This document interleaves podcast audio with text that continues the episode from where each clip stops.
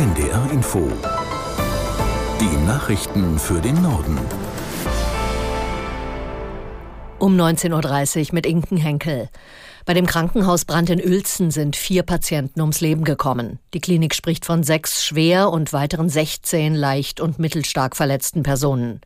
Mehrere Stationen sind nach dem Brand nicht mehr nutzbar. Deshalb mussten etwa 50 Patienten verlegt werden, wie Thorsten Ahles aus Hannover weiß. Die sind nach Angaben des Sprechers des niedersächsischen Gesundheitsministeriums unter anderem in Krankenhäuser in Hannover, Schwerin, Gifhorn oder auch Bad Bevensen gebracht worden. In Uelzen werden Stand jetzt bis einschließlich 12. Januar keine neuen Patienten mehr aufgenommen. Betroffene, die schon OP-Termine hatten, sollen umgehend informiert werden. Und auch die Notaufnahme in Uelzen, die bleibt vorerst geschlossen. Das bedeutet für Notfallpatienten also dann natürlich weitere Wege, beispielsweise nach Lüneburg, ins Heidekreisklinikum Soltau oder nach Dannenberg.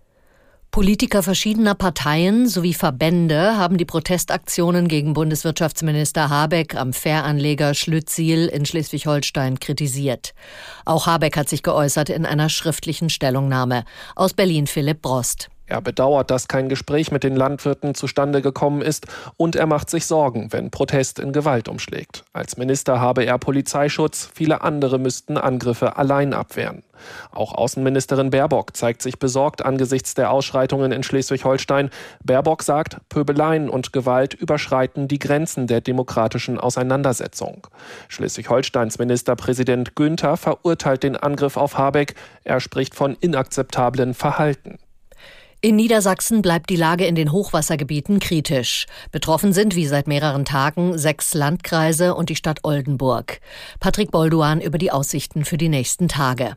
Insgesamt wird es trockener. Die Direktorin des Landesbetriebs für Wasserwirtschaft, Küsten- und Naturschutz Rickmeier hofft, dass sich die Lage zumindest erstmal nicht weiter verschärft. Anschließend könnten die Pegelstände sinken, wenn auch wohl nur langsam. Oldenburgs Oberbürgermeister Krogmann zum Beispiel schätzt, dass das Wasser der Hunte alle zwei Tage nur so fünf Zentimeter zurückgehen wird.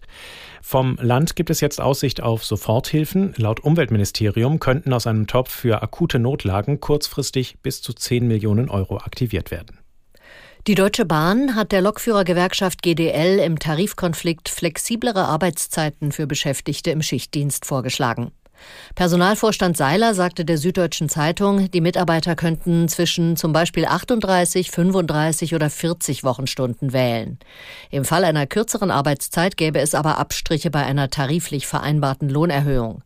Die Gewerkschaft hatte 35 Stunden bei vollem Lohnausgleich für Schichtarbeiter verlangt. Ein GDL-Sprecher sagte, man werde sich das Angebot anschauen und sich in den nächsten Tagen äußern. Das waren die Nachrichten.